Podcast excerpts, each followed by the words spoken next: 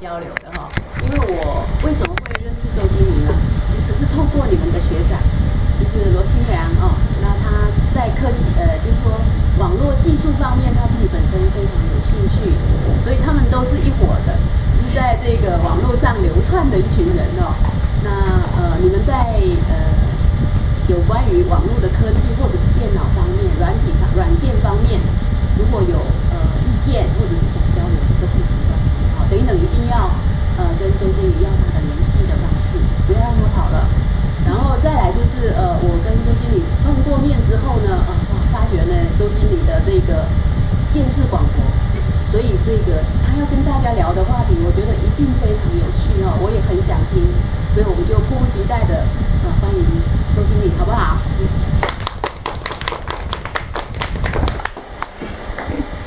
好，我这还专门带了专用道具的，哎，这其实也可能是下次我们分享的一个命题。那开始之前呢，其实流不止在网上流窜，我在这个珠海流窜了很很长一段时间了。光是来暨大，这都是第五次来了。因为之前呢，我金山金山俱乐部跟暨大呢有合作，合作呢我是莽银这个项目的主持，啊、应该是创始创始人吧，就是跟你们合作过两届莽银，不过基本上是跟计算机系那边合作的，其他的同学就不知道。那今天来呢，反正也很蹊跷，那让我我的见识呢，倒不一定是比大家牛逼到哪去，只不过我愿意出来吐槽，啊，专门说了吐槽大刘。今天这个呢，想联系我，其实这个幻灯呢，它不是 PPT 啊，它呢是在网上的一个一个 HTML 页面，这个地址大家随时可以上面去查我。这里头呢，这个幻灯里有我的很多联系方法、链接，包括专有名词，有兴趣的话可以往下头钻。那么我的所有讲演呢，先来一个免责，啊，就是这只代表我自己的个人经验啊，我不代表金山，也没法代表这个这个这个某方面领域的什么专家，我代表我个人经验跟大家分享一下。那么有出任何意外找我来，啊，冲我来就行了啊。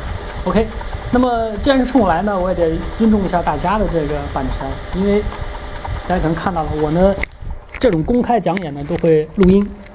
录音了之后呢，一个我回去呢可以听一下我今天讲的是不是把我真想讲的东西讲出来了，这样呢不断的改进我的表达能力。啊，另外一个呢就是说放到网上呢，这样更多的人可以不断的去下载。这因为没办法到现场就这么几个，对吧？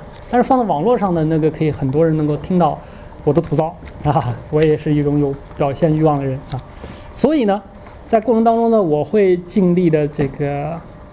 留足一些时间跟大家交流，因为光在这儿单向的输出很没意思，那我还不在家里自己说呢，对吧？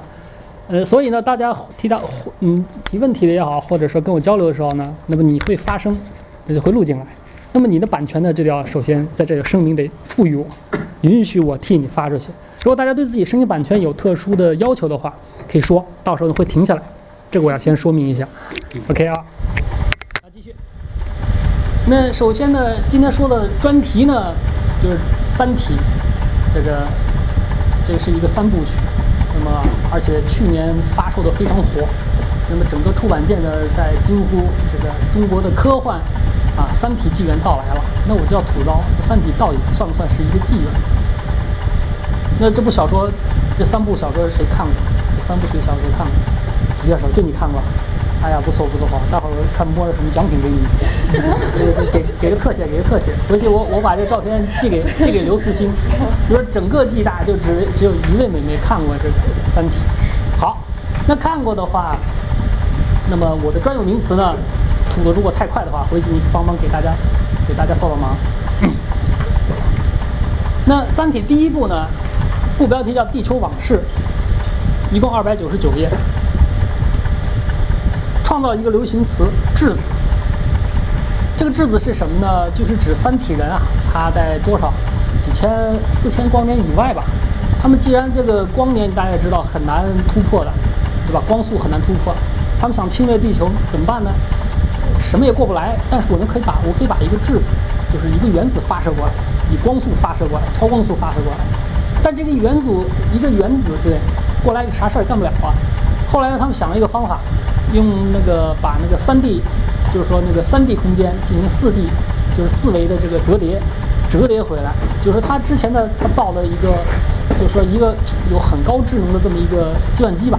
这个计算机的表面积呢，可以把整个地球包起来，但是他把这整个计算机呢给变成一个很薄的、很薄的薄膜。创造这个计算机的时候呢，大家就是外太空，在他那个星球抱着星球啊焊啊焊完了之后呢，通过三维空间、四维空间这么折叠，折叠成一个质子大小发射过来，所以这个叫质子。发射过来之后呢，这质子发过来一共它发射过来三到四颗质子，我记不清楚了。干了个什么事情呢？去干扰我们这个高能物理这个试验。啊，就好比那个这试验的之前，我我，对对对，之前的什么 H 呃 LHC 的还是 HLC 我忘了，进行的高能试验的时候，我要对撞嘛，对吧？来研究这个这个这个这个微观社会呃微观世界里面这个物理的基本原则，质子过来捣乱，结果搞得很多科学家有精神崩溃了。因为觉得不对呀，我之前做的，昨天还是这个数目，今天能变成这个数目？就通过这种方式呢，它潜入到我们很多前沿的这个科学里头，让我们人类的这个科技呢停滞、停止发展，但是创造出这么一个名词来。那么整个二百九十九页里头呢，那个不是我感动的，感动的我的呢是谁来陪这么一个情节？谁来陪是什么意思呢？就是那么一个情节，就是里头一个科学家啊，姓杨的这位女士，也算是一个女主角吧。啊，我今天不会剧透太多东西啊，因为剧透太多，大家没有冲动去买了。大家不去买这本书，大刘就没收入，哎，但收入会减少，收入会减少，他就不会写东西了，这是一个死循环，对吧？那么，因为他这个背景呢是。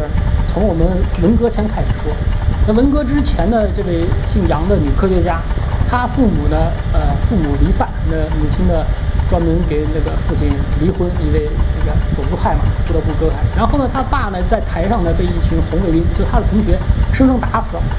后来过了三十年，改革开放了，回来又找到他几个那红卫兵的同学，问这事儿怎么算？哎，那几位他三个，原先是四个女，跟他一样，当年风华正茂，十几岁，很气，很很青春的那种女生吧。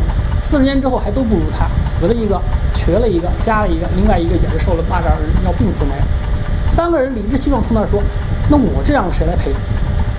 啊，当年当年中国号召我们上山下乡斗这斗那，我们拼了全劲去付出了，现在我们是这样。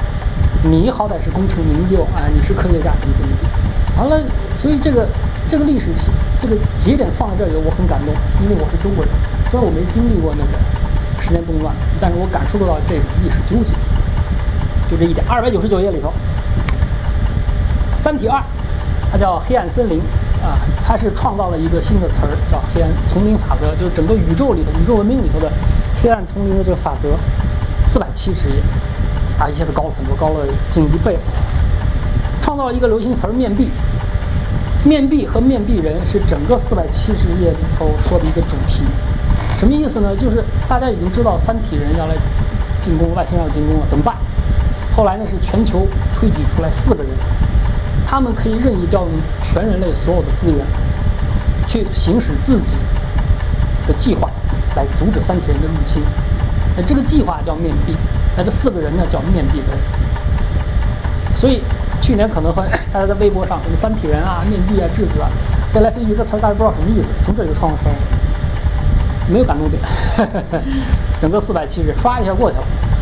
这个这可能是我我看的要求太高。三体第三部《死者永生》是也是评价最高的，字数也最长，五百一十三页。创造一个流行词“二向波”，二向箔是一种星际战争的武器，它呢很小，可以想象成就是一个扑克牌，但是这个扑克牌呢，它没有厚度，没有厚度，它的厚度是为零。为什么呢？它在三体，它在三维世界里头呢，你只能感受到它的二维的这个二维的这个面积，但是它没有高度。它呢就相当于是啥呢？是改变一个物理呃宇宙里头这个物理原则的这么一种叫什么叫？叫叫叫规则规则系武器，二向箔呢是通过反正什么东西他没说，但是呢是在一个专门掌管宇宙秩序的这么一个高呃高智能的呃不是高智应该说高智能高智能种族里头作为一种空间武器使用的，发射出去到时候呢解除它的这个约束二向箔。那既然它是一个二维的这个纯世界，那它呢就会它一就好比是啥呢？好比是，嗯，这个怎么说呢？这怎么说的？就就这个很很简单，就好像温度，我们二维世、三维世界的这种活跃程度和二维世界活跃程度是完全不一样的。这温度，我高温碰到低温的，唰一下就会冲过去，就好像那个热热空气会冲到冷空气里一样。当二向箔我释放出二维世界的时候，三维世界会整个向二维世界去折叠，那很简单，三维世界整个崩溃掉。就好比在这个暨大随便放一个二向箔，那它会在两秒钟之内把整个机大全部三维世界全部打平，打成一个二维世界里头去。那比如说我们一个我们一个人，我们站在这有有长宽高，一下我们只变成长和宽了，高没了，对，拉平了。就是我们如果那会儿还能够理解的话，就我们眼中二维世界里头眼中我们只能看到点和线，看不到面，等等。这样的话，虽然这个人可能还活着，但是他整个整个身体机能啊，不知道该怎么运行里头的这个那个那个能量了，或者是它转变成另外一种生物了，就无法控制，对三维世界没办法产生影响了。那你说这世界就毁灭掉了。那么这种完全环保怎么地怎么地啊？反正他这想法啊。实际上，二向箔也可以想象成在这之前，三向箔、四向箔、五向箔都有。就高维世界，就之前我们整个宇宙呢，可以想象就二十多维，二十六维啊，二十六维和二十八维正好，一次一次宇宙战争下来才变成三维世界。但是还有一些高维的四维的事物还在飘荡当中，有的会碰撞等等。但是这个呢，是一个流行词创造出来的。那感动点呢是童话。是什么童话呢？就是后来呢，里头有一位面壁人，呃，不是面壁人啊，还另外一个，呃，想出一个方法来，呃，就是给狗啊扔个肉骨头，它会暂时跑过去，啊，就就这意思。既然三体人呢对地球这么感兴趣，常年通过这个呃射频啊，或者说无线电啊，对我们进行了解，想侵略，总想对我们进行了解，对吧？那获得一个活体样本，那对于他们来说意义非常重大，这样能减少很多损失。那。后来他们这人没办法，这谁也不愿意去死。后来找了一个，就是得晚期癌症、马上快死的人，能把他的脑袋呢挖出来。经过他同意啊，脑袋挖出来，就因为我人的那个那会儿那个能力也很矬呀，我想发发射一个光速的东西很困难。最后怎么办呢？后来搞成一种二踢脚性质的，就是沿着这个太阳系啊放个五十多个核弹，完了那个我们发射一个火箭上去，火箭发射上去之后呢，完了后面撑一个很大的一个呃一个伞。一个伞就是相当于那个就伞一样的东西，一个翻出来，然后呢，在它后面之前呢，把这核弹爆掉，那不有一个反推力吗？啊，逐次逐次爆掉，这样呢，把这么一个小的火箭呢加速到准光速的状态。哎，但是问题是这样的话，这个火箭的体积没它大，人我塞不进去，也没办法保证活，那只能放一个活体的大脑，那么把它冷冻了放在这儿发射出去，然后把这个方向呢偏一偏。这样的话，那个三体入侵入侵这个这个叫地球的那个舰队呢，哎，瞅见这个东西很重要，我们要去追，那去追，那么会给我们赢得两百多年的时间，啊，是这样。那么说的这个童话是啥呢？就这个人他最后呢被他夺到，而且复活了。但是这个人呢，他毕竟还是作为人类，在他们那个舰队里头生活了五十多年之后呢，知道他们一些核心秘密。啊，因为他要养活他，必须要给他提供很多能量，模拟人的什么的。那这种交流当中的话，他也是个科学家，也是个不说科学家，是个物理爱好者，好像是个物理，那时候我也忘掉了。那么他带着这些，最后呢是在两国交战嘛，中调有一个谈判过程。后来呢放在那个冥王星那个地方，判的也是一个阳性的这个呃一个女科学家。那么之前发出去这。这个只有大脑的这位哥们儿，以前是他的这个初恋情人，哎，他们俩要求就他们俩去谈，谁也不能去听，就他们俩去说，但是全程会录像，就是录音录像，包括质子会监控，就防止他泄露一些情报出来。在这种严酷的情况下，一间房子，冥王星旁边待着一个男的，一个女的，这男的要把很多高科技的这个情报传达给这个女的，又不能明说，怎么办？他后来就说：“好吧，我那我很久没见到地球的这个这个乡亲了。我说一些以前我们经常说的一些这个童话故事，我小时候老听的。说了几个童话，说了两一个童话。那这个童话很明显是假的，他创造出来的。他为了能够在当时这种情况下把这童话说出来，过去五十年创造了一百五十多种童话多个童话，而且成为他的三体人里边一个著名的这个这个这个儿童儿童创作学家、文学家。这个童话。”是刘慈欣，他作为一个他在四川哪个小城市里头，作为一个就是水电站的一个一个一个一个电工，就是那那方面的工程师，创造出的童话。很有童话的味儿啊，包括童话的整个故事结构，包括童话里头又含了通过几维的这种意味意思上的这种折叠，包含了很多这个关键的这个物理层面的这宇宙方面的这种航星方面的这种关键信息，他把很多信息揉在这个看起来非常是童话的童话里头。这个我觉得是感动我哪点呢？这说明他大刘终于文学功底到了一定的程度，能看了他的小说。之前他很多获奖的小说，我看了简直小学生写的差不多。只不过由于他的一些情怀，你看到了他对于之前说的那个谁来还我，就是那个对于文革的这些体会，因为他年龄比我们大很多，四四五十岁了，经历过那个段子，那一段经历是真实的。所以呢，他很多小说也都借用了那一种所谓普世的这一种普世的这种这种情怀啊。不是像我们现在冲钱去生，他只是真善美，追求真善美这种情怀表达出来，大家认可他，给他投个票等等。但是到了这里头，这段动画让我觉得他的文学功底跟上来了。吐槽开始吐槽，吐槽这个实际上这个命题呢，大家可能看到我那个是去年四三月份在深圳珠三角技术沙龙讲过一期。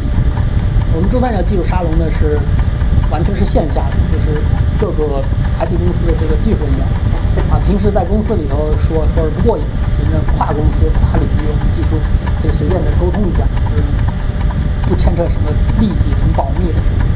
那么大家老说这种纯技术的呢，会把很多人吓跑，学生也好，或者说那些程序员，那个那个员女字旁那个员会吓跑。所以呢，我们争取每一期呢会找那么一个。非技术的命题，那么我是上一次就找这么一个命题，说过，但是技术人员基本上都宅很宅，这书他们全看过，所以我不用费那劲儿说很多细节。那对同学们呢，我努力把这个兴趣给挑起来，什么目的？后面再说。主要的吐槽呢，觉得啥呢？这么大的篇幅加起来，我看啊，有有一千多页了吧？他只花了。三年多的时间，就硬生生被这个编辑给挤出来了。为啥？中国科幻还是缺人，能被读者认可又愿意写的作家不多。可是四川四川文艺出版社，或者说那个叫什么来，中国呃科学科幻世界，他们总得要每年要出新书啊，没办法，就天天催人，天天到晚去夸，哎呀，你这章写的太好了，再写一章吧。生催出来了，所以整体感觉就像一个命题作文。他先立了一个黑暗法则，就说在整个宇宙当中存在很多这个这个这个叫智慧啊，就是智慧生物。他们生物想生存，就跟在完全黑暗的这个丛林里头生存法则是一样的。第一，你隐藏自己，不能告诉任何人。一旦被人发现，你立刻会被泯灭掉。啊，就好比这到处都是野兽，是这样的。而且这两条规则我都记不清楚，反正很纠结，没有那个那个阿西莫夫的那个《机器人三原则》那么那么那么清直白。但是他根据这一条反推，推出整个一个大的这么故事框架，三体。命题非常单一，命题的解决也非常单一，整个就跟做题一样，反正我提了这，比如说面壁人。就说，哎，这边要大战了。至于为什么要战争，他也没交代。反正要，反正要有人入侵了，我们就是四百年时间咋办？啊，想出这么一个方法，面壁人，面壁世界，啊，等等等等，包括质子也是。就它这里头含了很多，完全可以展开的更加精巧的这种更加自然的一种命题。来不及，咚咚咚，当当当当当，作文做出来了。比如说它的起名也非常非常。胡拉，嗯，这个按照台湾的说法，就是太胡乱了，啊，太随意了。比如说面壁人，这哥们儿叫逻辑，你知道他是干嘛了吧？他是个物理学家，他唯一干的一个不逻辑的事情呢，就是呃，为了证明他的这个当作家的这个女朋友，啊，我也能写好小说，写了个小说，后来被被被骂了一顿。他说你不能这么写小说，写小说呢不是像不是像这个。写命题作文，或者说解物理题，你得，你不是说把这个人物设计出来，你是想象他是一个真的人，他怎么跟你生活的？在这个情景下，他会干什么？他照这方法去做了，做了两个月，写出来一篇小说，结果呢，生生把这么一个女女主人公给造出来了，他都产生幻听了，就觉得他跟他很小很小很熟悉、很美好的那么一个很温柔的一个女孩，从来没见过这种女孩，生生想出来了。后来，在面壁这个计划当中，为了说服他当面壁人，这个所谓成立的最高的这个人类联盟这个统统战部吧，全球去找，哎，把他这部小说里头跟他小说里头描述的所有因素吻合的这个女主人找出来了，而且放他身边跟他结婚，然后呢，把这女的带走，你跟我合作，不合作，老婆孩子在我这里，哎，这么一个逻辑。还有云天明，那倒过来就是明天云，这人就被挖了脑袋发出去，后来回来说动动画童话那部知道吗？看完之后我才知道啊，他为啥叫云天明，就是他为了明天来过来给我们说动画，这人物就是起了这作用，就是他的名字目标性一一眼就看穿了，跟不说琼瑶阿姨，琼瑶阿姨的起名其实也挺烂的，但是跟那个。跟那个我知道倪匡他妹叫啥来着？易舒，哎，那个起的名字就很舒服。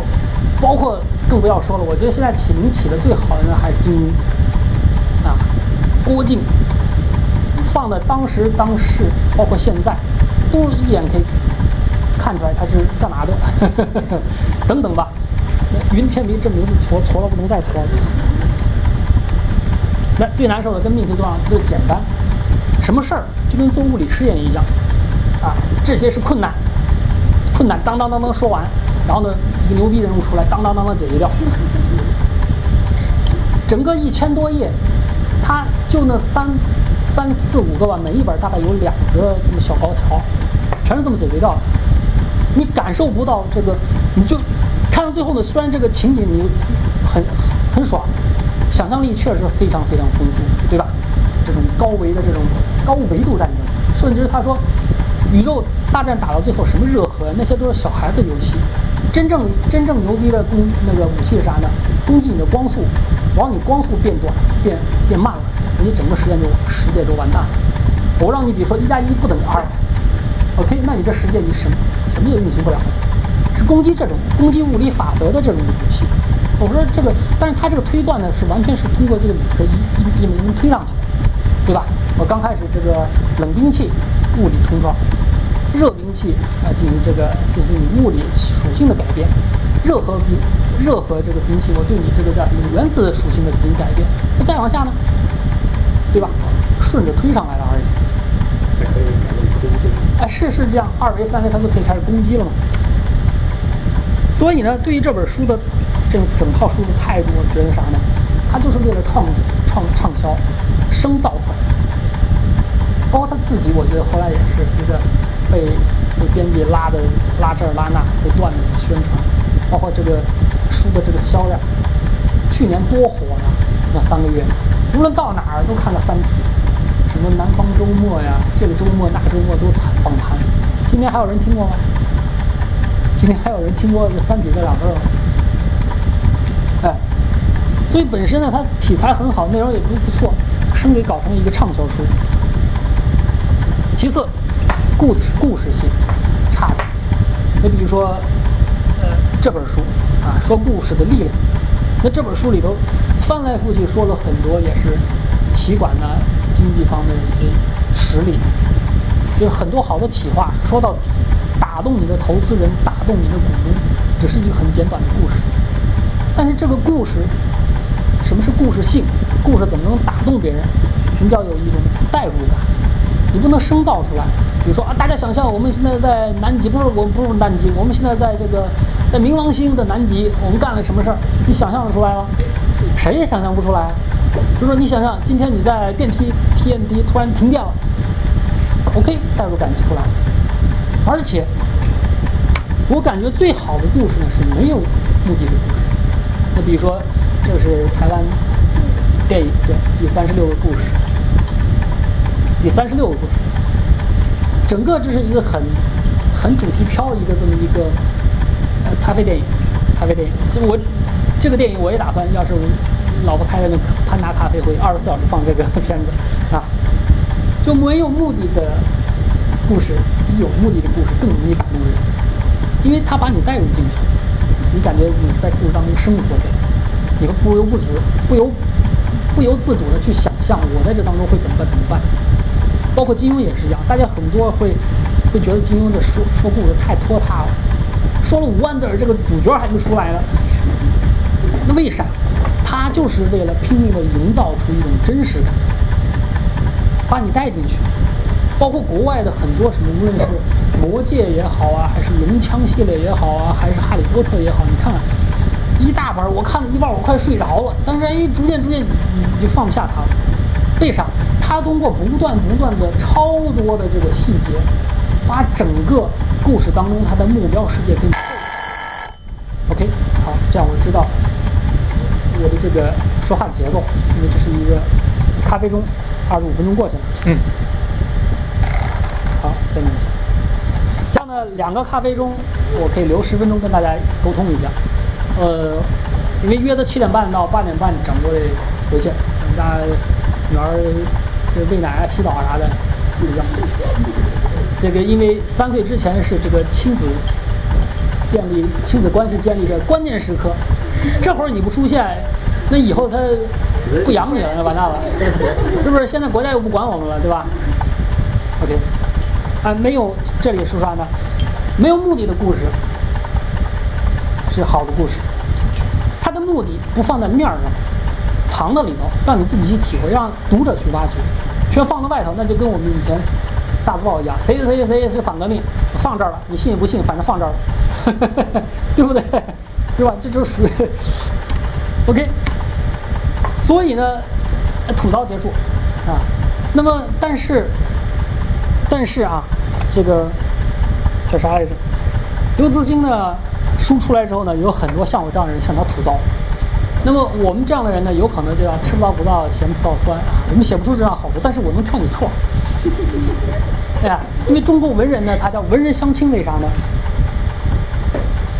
大家千年以来追求的一种完美的境界、完美的圣人、完美的故事、完美的小说、完美的文学。其实这种东西不存在，作者也都是普通人，啊，他们也吃喝拉撒，也不是说一一口气三年一千多天保持高昂的创作创作精力，写出一个举世闻名的牛叉的东西。你像《红楼梦》，牛叉到这份上了，他没写完，而且用了曹雪芹一辈子，五十多年时间，对吧？《双城记》这那这那全都是用了一辈子才写出来。那他三三年半干嘛？凭啥要写出这么畅销的东西？所以我们要吐槽。那我想我吐槽的呢，应该是到顶上的东西。我为了证明我的吐槽呢，我有比较有资格吐槽，来推荐一些真正的好书。首先，特德奖《你一生的故事》。这位哥们呢是科学工作者，美籍华人，不是中国人。我强调一点，别说美籍呃华人就都是中国人。那他这一部小说呢，写写在多少？二十年前还是三十年前？是一个短篇小说集。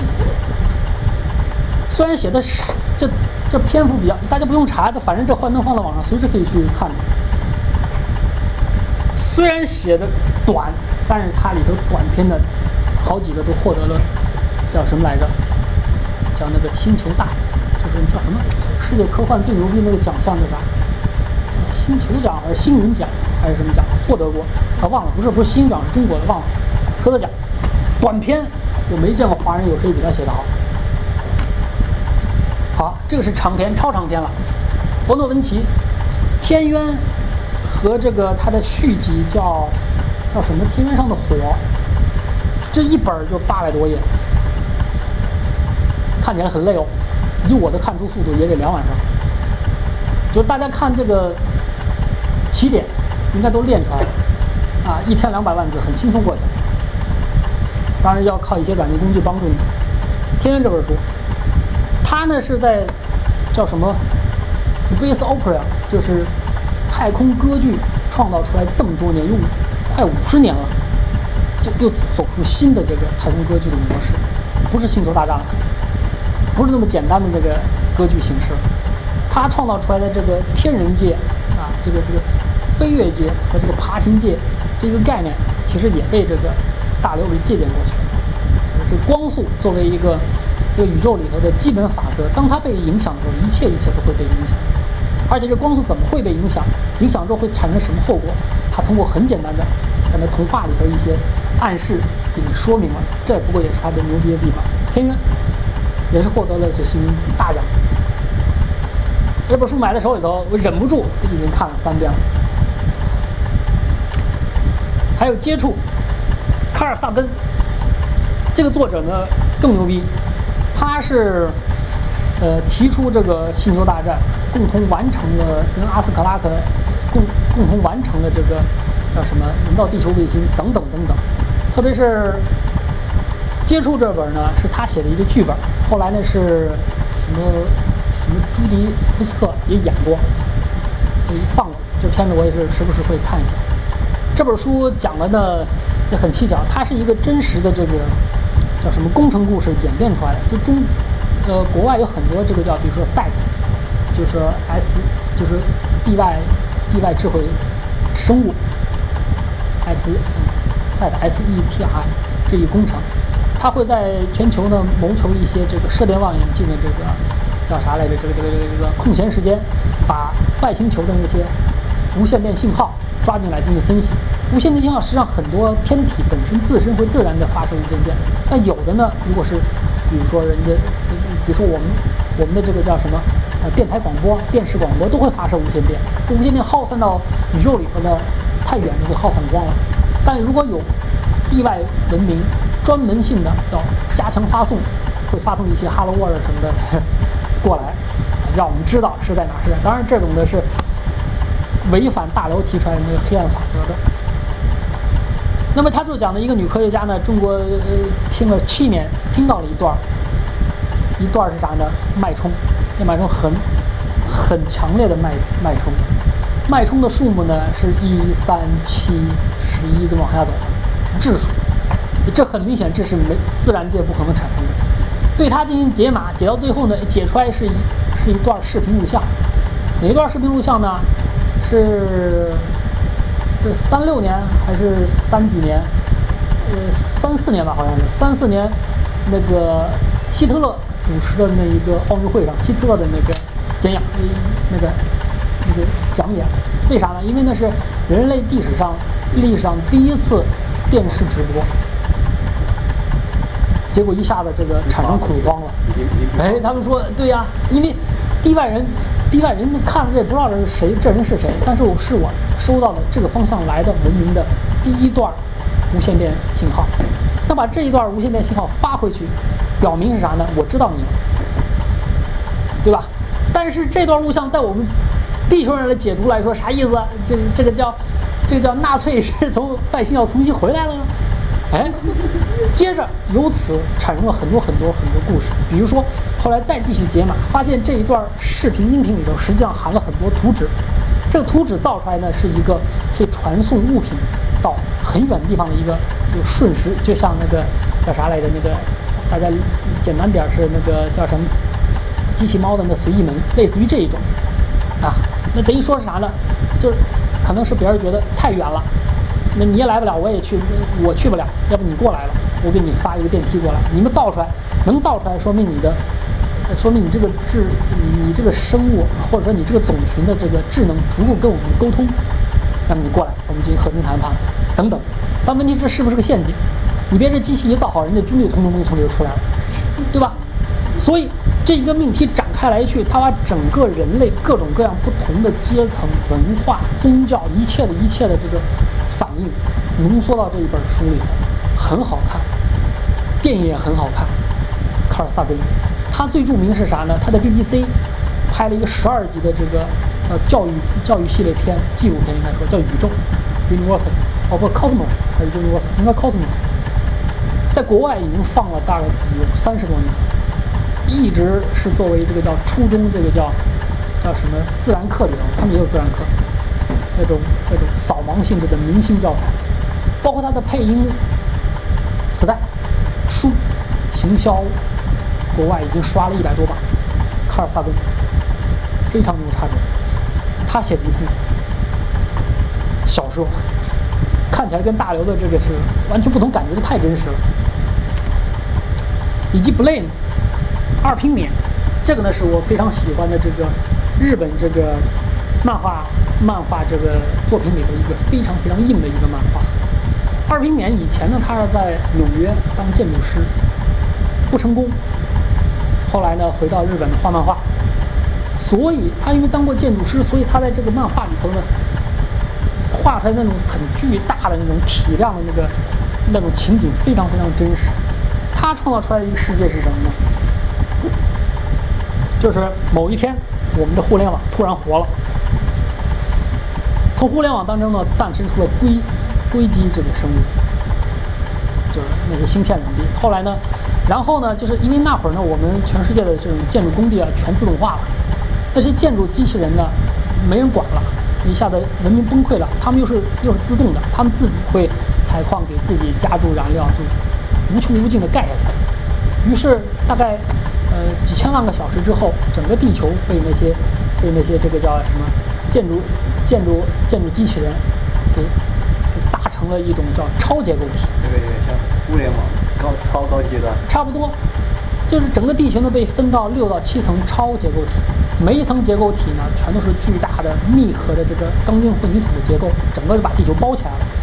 层与层之间呢大概有几十公里这么高度。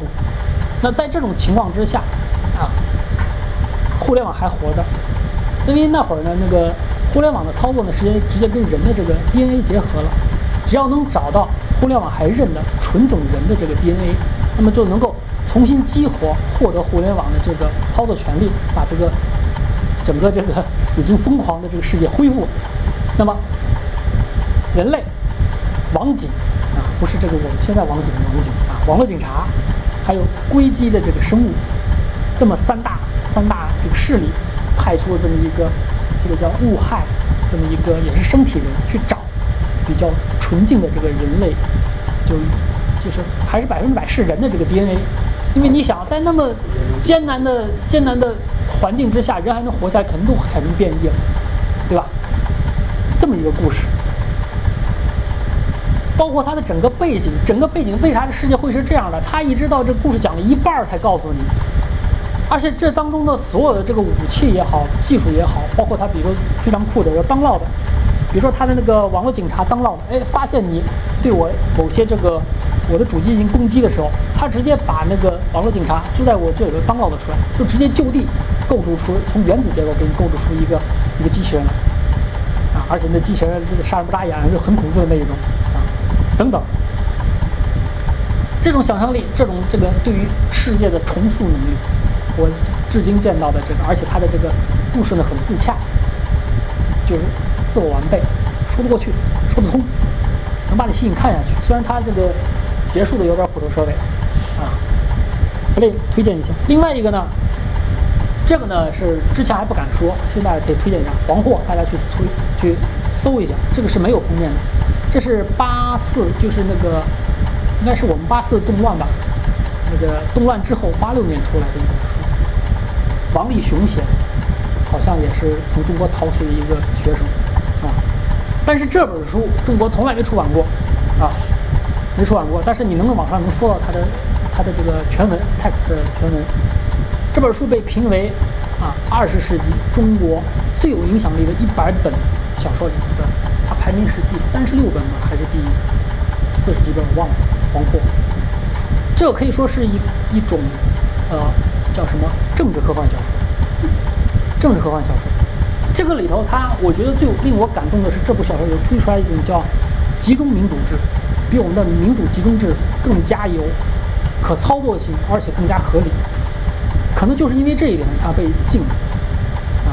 那这个很简单，他说的是一个啥呢？就是我们这个权贵啊，越来越不不理这个人民死活。那会儿中国的达到十五亿人口了，结果粮食储备越来越低，突然已经预测到了，而且这个小冰河时代，五年之后呢，这个会产生大饥荒，中国会饿死至少八成的人。怎么办？怎么办？就科学家包括高层，你知道这事儿，他们要处理这件事情，怎么办？这个很现实。包括这，就因为中国这个耕地啊，在全球百分之七的耕地，养活百分之二十二的人，实际上已经不到百分之七的耕地。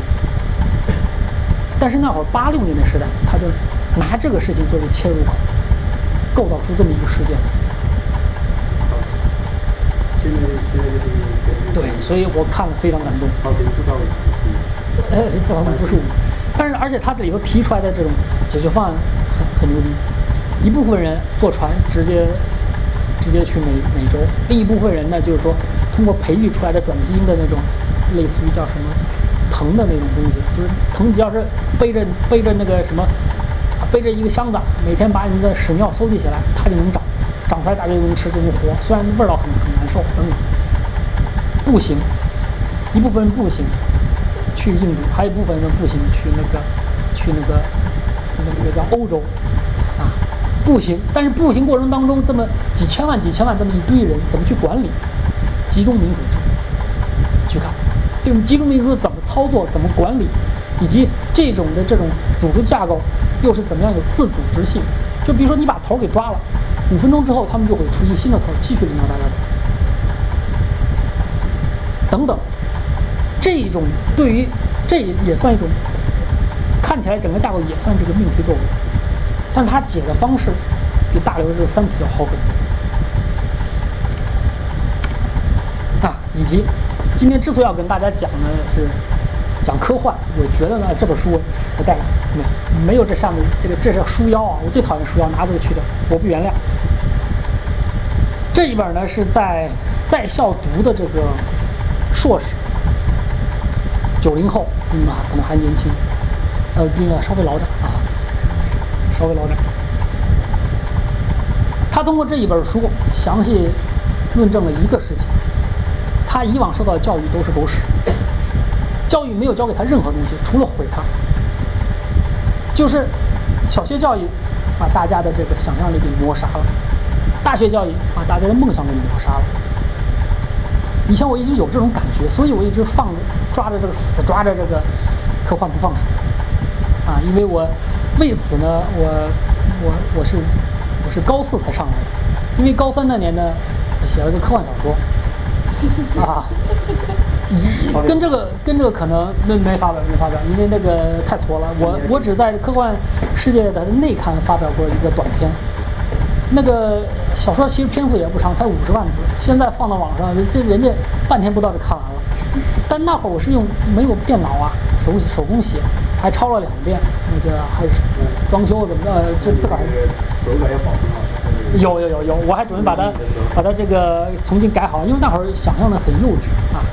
所以看这本书呢，我觉得大家可以知道，你们现在到现在为止积累学的东西都是狗屎，以后也用不上。我这么说呢，我这么说呢，大家隐隐约有感觉，但是他的论述比我更加精辟一些。基于以上这点呢，科幻是拯救大家的渠道之一。为什么？因为之前呢，就无论达尔文也好，怎么地也好，比如说怎么样区分人与动物，按照基因吗，我们的大猩猩才差了百分之零点零一。你根据什么外外貌外形，那区分不了，就来个外星人看我们跟猩猩差不多。我们会造工具，人家也会造。我们干什么？玩电脑，人家也会玩电脑，真见过有玩的。画画，人家印度大象都会画画。后来就是说，大家现在呢，我们这个所谓技术宅吧，后来认同这么一点：什么是人？什么是动物？就只有当，就只有这种生物，它仰望星空的时候，会超过三十秒。而且开始思考自己是谁的时候，他是个人。对，我们从哪里来，我们去哪里？对，你开始对自然界产生敬畏，思考自己的时候，你是个人。那大家想想，哎，小学之后自打开始开始考试的时候，有多久没看过星星空了？哎，当然电影电影里头看了不算啊。那个好莱坞大片年年都在给你放星空啊，今年那个变形金刚来了，明年超人来了。天天在放星星，那我们中国老百姓天天在看啥？我搞得我们人不像人，所以只有科幻小说，其他的，那就说这种节奏的生活或者学习过程当中，我们讨好我们自己的方式手段越来越多，而且越来越快速，玩手机啊，吃个快餐呐、打个电动啊，跳舞啊，蹦个迪啊，看个什么，都可以迅速让我们的心情好转过来。但你真的好转了吗？你的心情？就你没有把自己当人看，当成一个动物，一个所谓消费动物。我们消费的全是品牌，别人告诉我们这个好，对吧？我们干这工作，因为这热，有有钱，有了钱干嘛？买好东西，买好东西干嘛？给别人看的。所以王朔说了嘛，啥叫成功啊？啥叫成功？不就傻逼挣点钱给傻逼看吗？我说这这个王朔说这话绝对了，但现实情况是这样。整个现在人类社会的整个经济的这个规则就建立在这个地方：快速消费，把你钱掏出来，这样我就有钱了。我有钱干嘛？我能够迅速花出去。这个循环一停，整个现代社会就停顿掉。而之前呢？之前我们在先秦啊，人家可以花三年时间研究这字儿念啥。现在听着很挫是吧？哎，但是他是在真真正正履行自己作为一个人类、一个生命的一个尊严，他做自己想做的事情。现在呢？所以，神科幻世界能给你一个一个空间、一个思维空间、一个语境、一个环境，让你以人类的身份去想。这是其他任何事情做不到，看科幻电影也做不到，因为科幻电影，中国。包括全世界，除欧洲都是没资格做科幻电影。你的特效根本跟不上，人家做出来不信，对吧？可问题是那么那么炫的效果一出来，谁还注意到这个科幻电影都假的呢？至今，整个科幻电影里头评价最高的还是库布里克当年拍的这个《2001太空奥德赛》。那部电影是阿瑟 ·C· 克拉克跟他一起合作拍了四年拍出来的。甚至于那一部叫《太空奥德赛》二零零二零零一，包括后来是二零零六、二零一零、二零三零、二零，整个一个大系列，都是由这部电影引发出来的。当初库布里克提出来想拍这部电影，那么请了著名的这科学家及科幻作家阿瑟 ·C· 克拉来写剧本，就两个人聊聊聊聊聊到最后聊的没完没了，聊了一年多还没聊完，剧本没出来，先小说出来了。很牛逼，然后呢，电影拍的，但是这部电影拍的真的非常非常闷。我我是原著看了很多遍了，看着电影看一半还是睡着了。那库布里克，就是那个拍《后窗》《鸟人》等等，就恐怖大师那一位胖子，他一大胖子，老叼着叼着雪茄在自己电影电影里头出现的。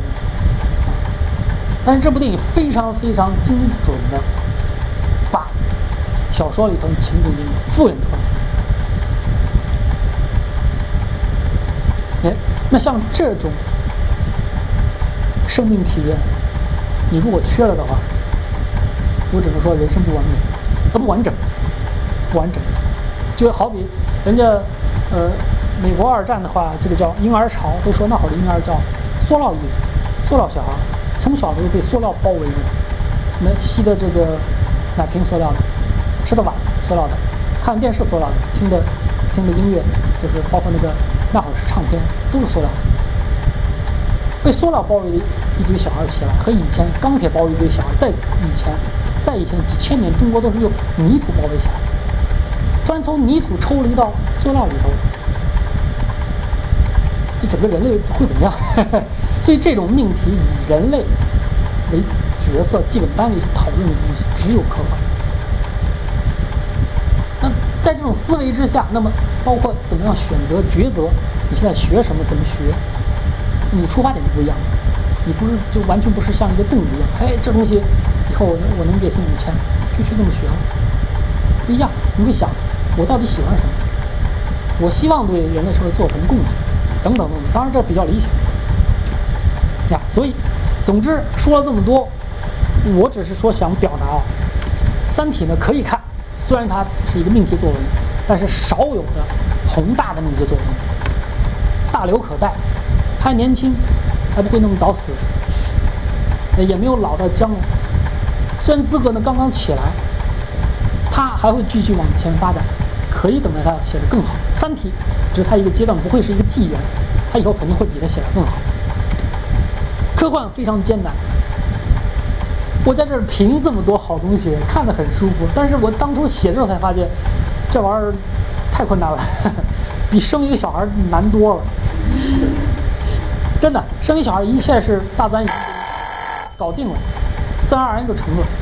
但是这东西你要把很复杂的东西揉成自然而然，这就太难了。但是去尝试一下，不怕啊！什么我像我，我这也奔四的人了，但是我觉得我还是可以写。大家更是一样，任何时候开始都不嫌晚。以及中国科幻只能慢慢来。科幻能够存在的世界，它只能是一个对自己关心的世界，对自己、对自己这个种族、这个民族、整个世界关心的这个世界，我不 care 了。比如说，金华火腿直接上敌敌畏了，为啥？这样蚊子不叮啊，呃不，苍蝇不叮啊，我管你吃死吃不死。能够有毒奶粉的这么一个世界，它不是对自己 care，我不 care 你。那这种情况下。对吧？只能慢慢来。当这种普世的这一种，这种所不是说民主人权，人权其实已被中国给妖魔化。其实中国自古天人合一，难道不是一种人权吗？天人合一认为整个自然界它也有人权。简单的说，甚至以前王阳明的心学，对吧？等等等等等，含了很多东西，但是在文化大革命一棒子全打光了。现在就香港、台湾留了点儿，现在拼命往回往回传，但是传传不过我们的孔子学院。我们三年三百家孔子学院，全全世界开遍了。哎，所以中国这种事件只能慢慢来，因为我们甚至于人家江苏省人家承诺三年我们能制造出一千个一千个谁乔布斯，我们有这本事，我们能够批量制造乔布斯，你谁还能有这本事？对吧？所以中国的这个教育。太牛叉了，我们只能慢慢来，慢慢等它自己崩掉。嗯，好，那最后的最后，演讲之禅推荐一下这个大家，这是以前一个前微软工程师，他后来辞职呢，当这个独立的技术演讲人，全美国巡讲养活自己。那他总结出来的怎么样进行演讲的一些技巧，那我我相信没这本书，或者说没有这本书同类的这种。经验，这个我没办法在这这么顺畅的表达我想表达的东西，对吧？推荐一下啊，OK，刚好时间现在还差十八分钟，好，有什么想问的？其实我《三体》是高中的时候在科幻世界上面看连载的，对，然后零七年，嗯，对，然后我。就很想问一下，这个实体书跟那个当时连载的是不是有改进？没有，它那实体书基本上是把第一部，呃，第一部的三分之二的内容，啊，然后呢，基本上没改，就是顺着往下说。就是后面两本是，不是科幻世界上连载的。对对对对对，后面两本是封闭写作的，因为他一看这个，都连载完了，没人买书了呀，对不对？啊，因为啥呢？中国的这个人力非常充沛。你要是在这杂志上连载完了，等你出书的时候，人家盗版书也出来了，对不对？所以他现在《三体》呢，现在他这个卖的呢，我估计五万册也没卖到，嗯，但是他那个叫各种各样盗版也都出来了，是吧？OK。啊，我想问，刚才说的就是做自己喜欢做的事情，就是说，如果在中国不然大学毕业。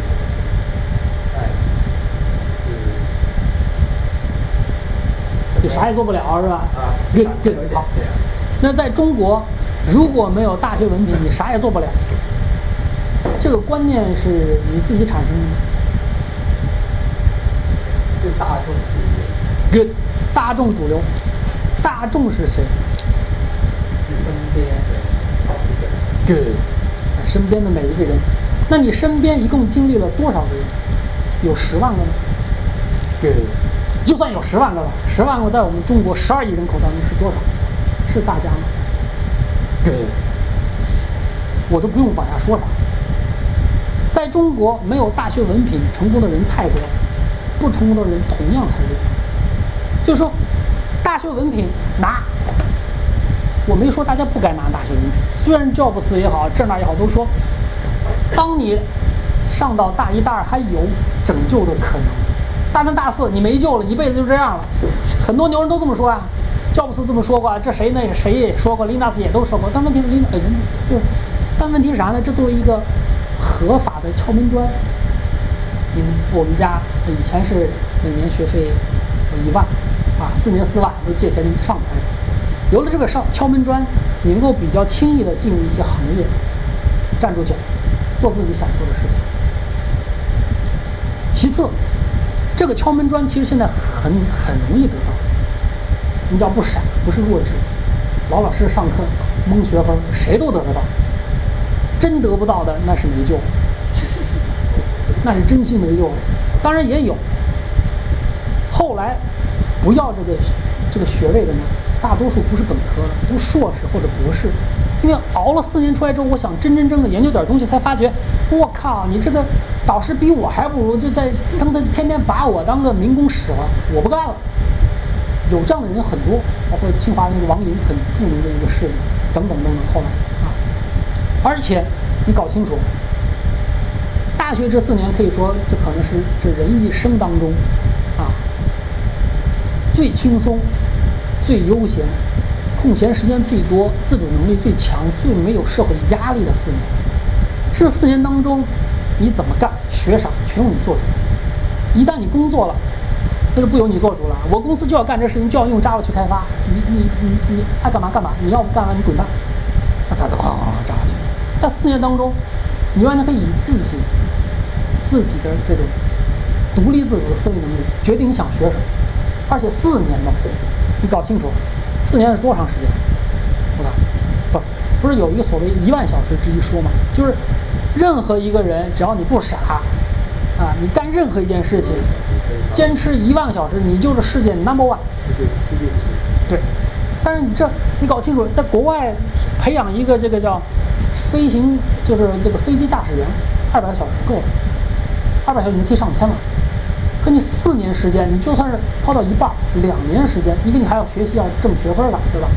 两年时间都都用起来，想学德语，齐活了，你可以翻译小说了；想学法语、意大利语，啥都可以搞定，真的。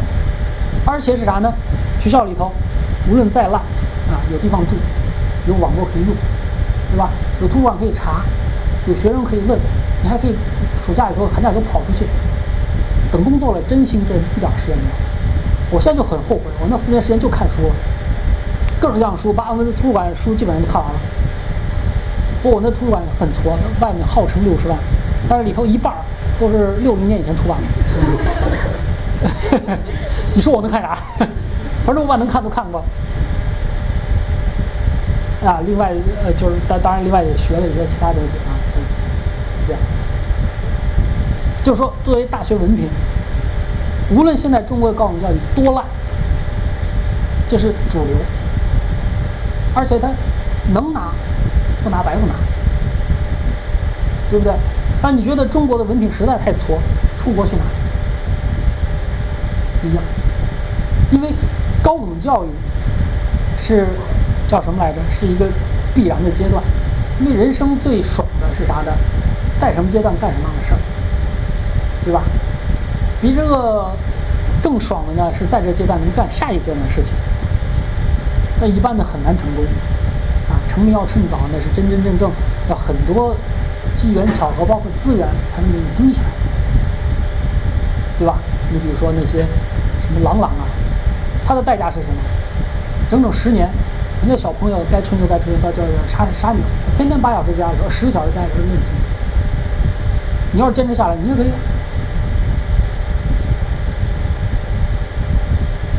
对不对？这是时机，所以今天来了我也调，这个大家都是大几的了？大二的吗？大四那没救了，大一还行。大二那好好，大二大一的你有希望，有希望。大四的现在马上要毕业了，除非你能够考研考博，那还能再争取个三四年的这个喘息时间。一进入社会，我一直反复说，进入社会你就变成啥了？你变成销售人员，之前你是消费者，你拿钱换换学位换对吧？你是上帝，学校再怎么烂得求着你们交钱啊，对不对？不然你不来，我这大学没法开下去了。可你一旦进入社会，你变成销售者，一百八十度的，人家谁都是爷，就我是孙子，咋弄？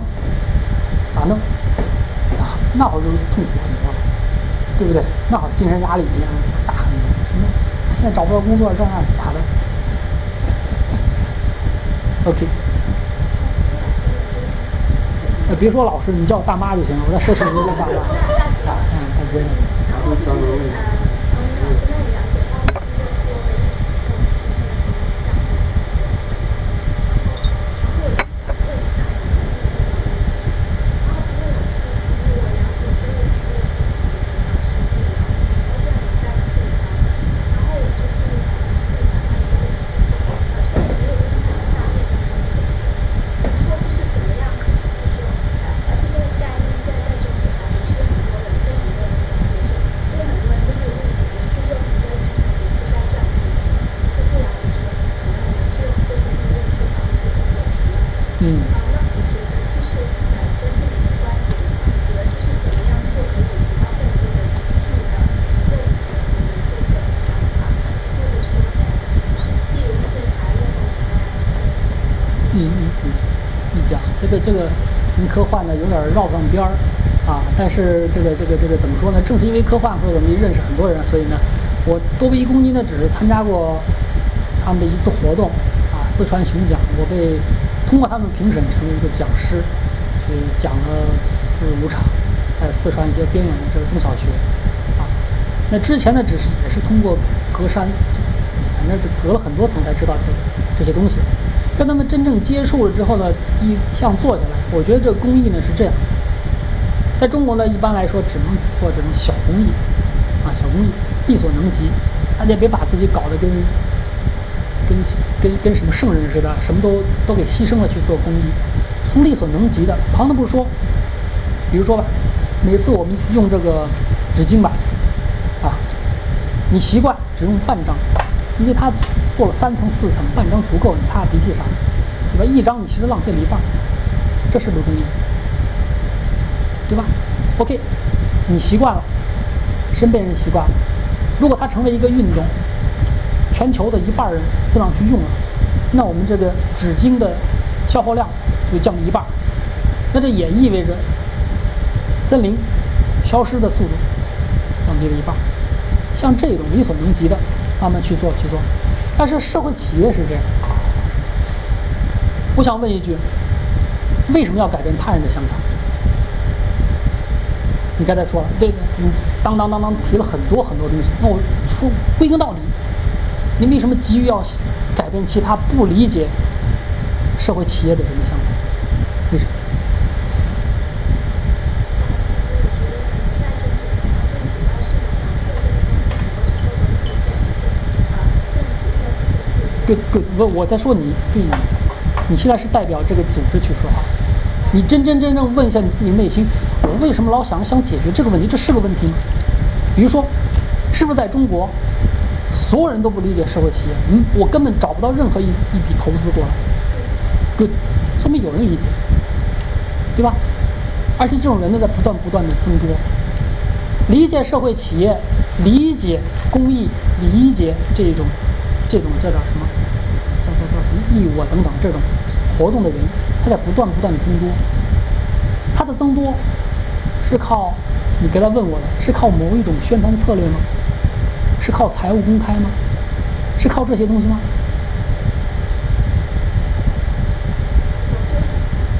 对，很疑惑。你为什么会疑惑？我问的是这个问题。你是在担心一些东西，所以在疑惑。担心什么？担心什么？担心这个社会社会企业做不下去吗？哎，good，没关系。你是担心他做不下去吗？不是，也就是说你手上已经有社会企业了吗没有，就是？good good good，好 good。那我现在问的，我现在说的问题就在这个里头。你在替一些不存在的问题在担心。再深一步，其实你在担心你自己的一些压力，在担心你自己。为啥？我再这么去做，他爸爸妈妈会不会理解我？男朋友会不会不理解我？人家会不会说我傻？深层原因是这个，跟什么社会企业、跟什么理解没关系。为啥人家生存的好好的，国内国外这几十年了，好好的，没说哪个做不下去啊。而且人很很多人碰得头破血流怎么地的，人人在人在苦中作乐，或者说乐在其中。这些苦难，恰恰是很多人愿意去做这个社会企业的原因之一。别说我太顺了，我六七十岁了，这一辈子赚了几万几亿块钱了，没处花，我就想做公益，怎么着了？也就是说，你虽然刚才问的问题哦很官方、很正规，但问的根本不是问题本身。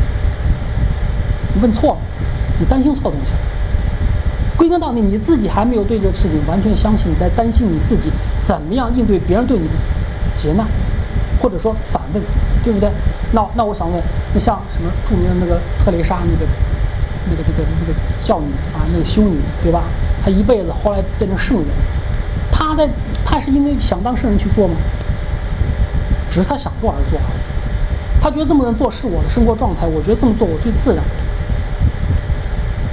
也就是说，说到底，我后来也发现了，无论我们干干嘛，压力从来不是外界给，都是你自己给的。啊，不行，我太胖了，一定要瘦。为啥呢？这个胖了没人娶我呀？真的吗？真的吗？我靠，那肥肥那嫁的多牛逼呀！是不是？我丑了不行，一定一定要整容，为啥？是吗？那红黄，你可不知道红黄是谁？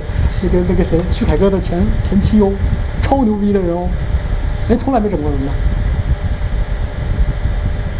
就很多事情就是多问几个为什么，你就会明白，你就到底该想什么，该去怎么做。就是人的强大不是我漂亮，我强壮，我有钱，我有弟兄，我有公司，从来不是这样。一个人的强大是哪儿出来的？科幻小说里就说了很多种强大方法，啊，就我的理解来说的话，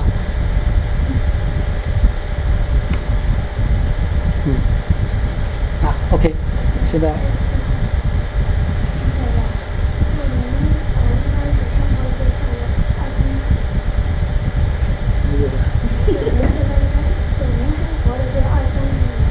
我奔四了，我二三十年，我小孩都三都快打酱油了。就是将近四十年的过程中吧，应该说科幻应该给您很多那种独大的一个启迪，对吧？就您觉得从科幻当中，就咱们别说远出来，就就您觉得对您自己，从从就从科幻当中，您觉得您自己有没有发现什么存在的？我自己存在问题是想想问人。科幻存在的。就是就不是科幻，您觉得可以给很多启发，启那种就引发人思考。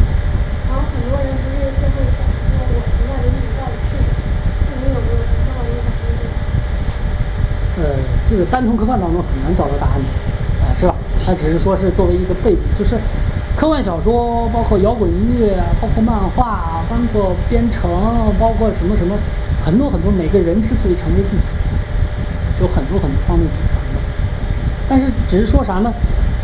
另单另拿科幻这么一个出来可可以跟大家分享，对吧？只是因为我看的比较多，有很多想分享的东西。从这来能够意识到自己是什么这个事儿，我还说真不大好说。这问题我还真没法回答，因为你问到这点儿，我也不知道该说啥。你说我现在真想明白了，那人家还说叫什么五十才不惑嘞，对吧？我还我还差十好几年嘞。你现在让我说，我把这我这一生就给定义在这儿了，我以后做错怎么办？那对你不负责还是对我不负责？是不是？所以我只能说啥呢？科幻也好，或者其他很多，我以非主流的方式讨好我自己的习惯或者说行动，让我不断的在想，我该成为什么样的人。这个比，我觉得比很多人他一辈子被父母啊、被什么环境给推着，一定要挣钱，一定要挣钱，一定要买车，一定要买房，盲目的推下去。我能够时不时停下来，关注一下我自己，这点我觉得对我来说，呃，就是我叫什么来着？能让我去想想我存在的意义等等吧，啊，这一点我觉得让我活得活得比较真实，仅此而已。啊，对，当然，of course，绝对的。那么，那么你让我干嘛我就干嘛，我这么挫吗？对吧？是吧？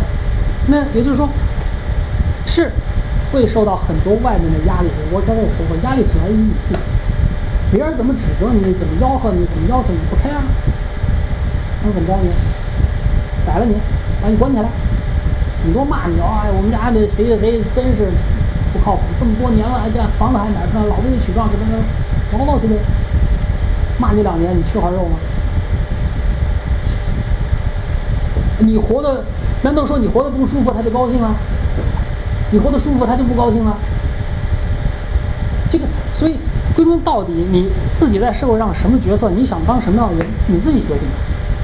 你决定你父母的这个，他是我生命的一切，他让我干嘛我干嘛，这你的选择，没错，绝对没错，对吧？我就不理那个，我就想听，我就想跟随着毛泽东主张，我就要当五毛党，我就要当什么叫我要当军户，你的选择，OK，没关系，只要你别立志就要杀人放火，我一定要抢抢劫一千万，那这事儿反党反人民，这谁也受不了，对吧？其他的一应选择，只要你选择了，只要你选择了，是你的选择，我觉得都应该尊重做。你问题是像刚刚那位同学问的，跟你没没关系，你 就是或者你假装跟你自己有关系，你或者说你假装这是我的，职责都是假装的事情，你你去追他干嘛？是不是？但是问题是，大家这事儿很复杂，为啥呢？这个人身身在庐山，对吧？不识真面目。我被整个所有这一些话语、行动、目光、气氛等等给包围了，你很难跳出来。看到这种情况，看到自己悲剧所在，怎么跳出来？那科幻是一种方式，其他都是很多很多种方式。你总得要跳出来。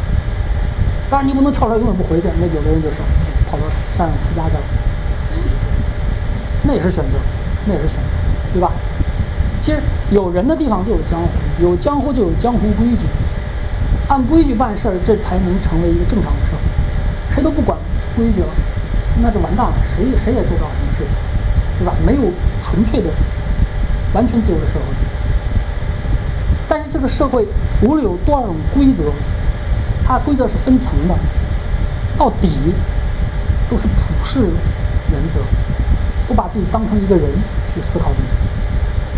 按多数情况下，我当成一个大学生，我是我大学生，我是我爸的儿子，我是我什么什么，根本不是一个单纯的人，降不下去。